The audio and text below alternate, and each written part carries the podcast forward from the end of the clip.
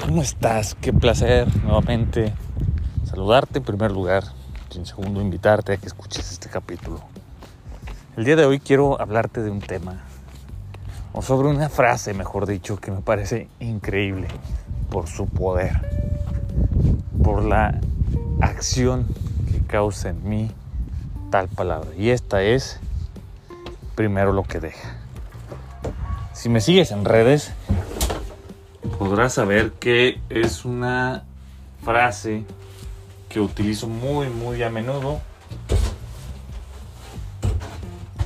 en mis posts, en mis videos, en mis historias, etc. Y esto lo hago con el fin de que la gente se dé cuenta cuán valioso es primero actuar sobre las cosas que tienen importancia, sobre los compromisos que tenemos que cumplir, sobre todo aquello que nos impactará y nos tiene que dar resultados en periodos de tiempo de, diferente, de diferente longitud, ya sea en un corto plazo, en un mediano plazo en un largo plazo.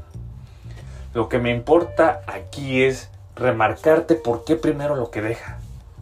Porque estamos en un mundo que ama y busca y se desvive por las recompensas inmediatas, por lo fácil, por lo pronto.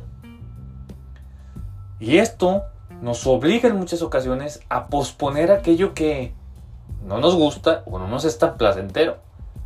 Y lo posponemos de tal manera que siempre estamos buscando una excusa para no hacerlo.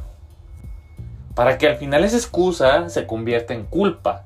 Porque el tiempo de hacer eso llega. Y lo hagas o no, tiempo es lo único que no podemos comprar, ni controlar, ni vender, ni regalar, ni obtener más. Todos tenemos 24 horas las mismas 24 horas. La única diferencia es en cómo tú las aprovechas o en cómo no las aprovechas comparado con quienes sí. Entonces, por eso es primero lo que deja. Porque lo que quieres no va a venir a ti.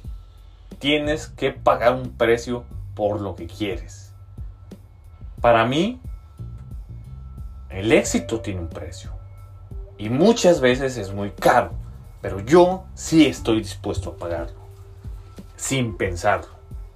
Entonces, a través de esta palabra, busco crear en ti una motivación suficiente para que dejes de posponer lo que tienes que hacer y te pongas a chingarle en lo que sí buscas hacer. ¿Que es fácil? No lo es.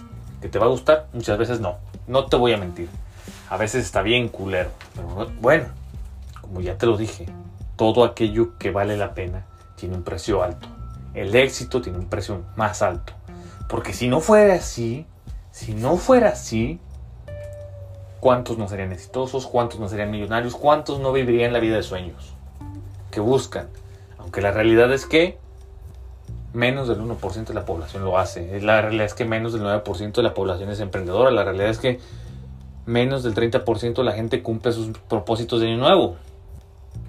Entonces, esto es porque es primero lo que deja.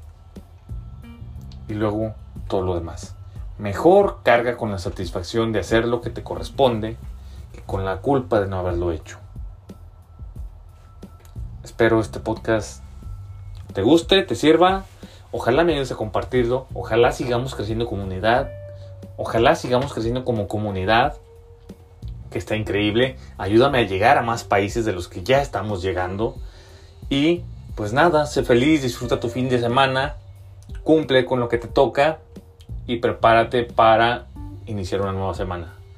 No olvides seguirme en mis redes, estoy como de Arturo el Podcast. Si quieres seguir personalmente, estoy como el Arturo Va, no tengo problema. Te mando un fuerte abrazo, nos vemos en el siguiente episodio. Bye. Ah, por cierto, saludos desde la hermosísima isla de Nanaimo, en British Columbia. Ahora sí, saludos. Bye.